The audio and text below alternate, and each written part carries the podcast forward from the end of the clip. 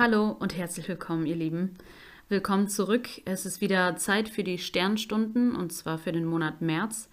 Aber in diesen Zeiten von Sternstunden zu reden ist gar nicht so einfach und seit dem Rückblick im Februar hat sich so einiges getan. Das Gemeindeleben hatte in den letzten zwei Jahren ja schon so einiges an Herausforderungen aufgrund der Pandemie und wir haben sie gemeistert. Wir meistern sie auch nach wie vor, finde ich, hervorragend als Gemeinde, auch wenn der ein oder andere vielleicht schon so langsam die Nase davon voll hat. Aber dennoch haben wir das sehr, sehr gut gemacht. Aber seit dem 24. Februar finden wir uns in einer Welt wieder, wie wir sie uns so eigentlich nicht mehr vorstellen konnten. Es herrscht Krieg in der Ukraine, es herrscht Krieg in Europa und ich glaube, damit hat eigentlich in unserer Generation vielleicht gar keiner mehr gerechnet, dass es sowas geben würde. Aber zum Zeitpunkt der Aufzeichnungen ähm, finden zurzeit heftige Kämpfe statt. Genauer gesagt werden da unschuldige Menschen getötet, es werden Existenzen zerstört, Menschen fühlen sich dazu genötigt, das Land hektisch zu verlassen.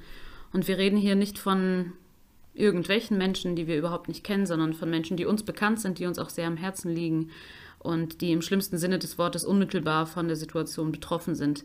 Die Rede ist zum einen von unseren lieben Geschwistern im Glauben, Marina und Igor, aus der Nähe von Kharkiv, wenn ich das jetzt so richtig ausgesprochen habe. Und Valera mit seiner, äh, mit seiner Truppe, mit seiner Familie auch äh, und mit seiner Einrichtung für alte Menschen in der Nähe von Mariupol.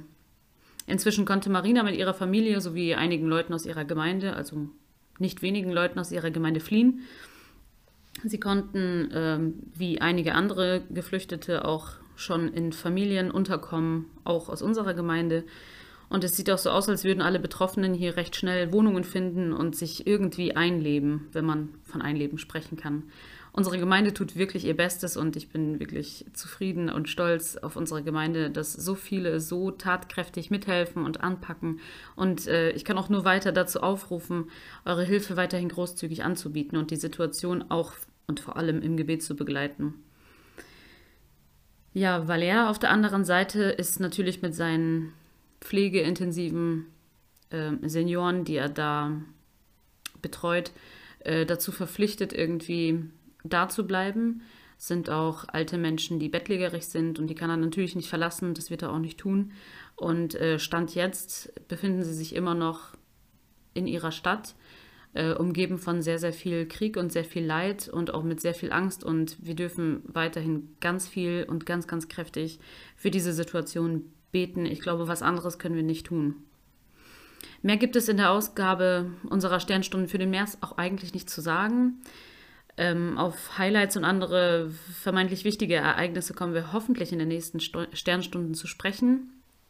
Auch auf einen Medientipp möchten wir diesmal verzichten. Eigentlich wollen wir sogar dazu ermutigen, gerade darauf zu achten, welche Berichterstattung über den Krieg äh, man in den Medien verfolgt und vor allem wie viel davon.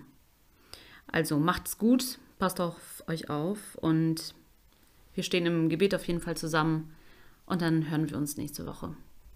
Bis dann und Gottes Segen.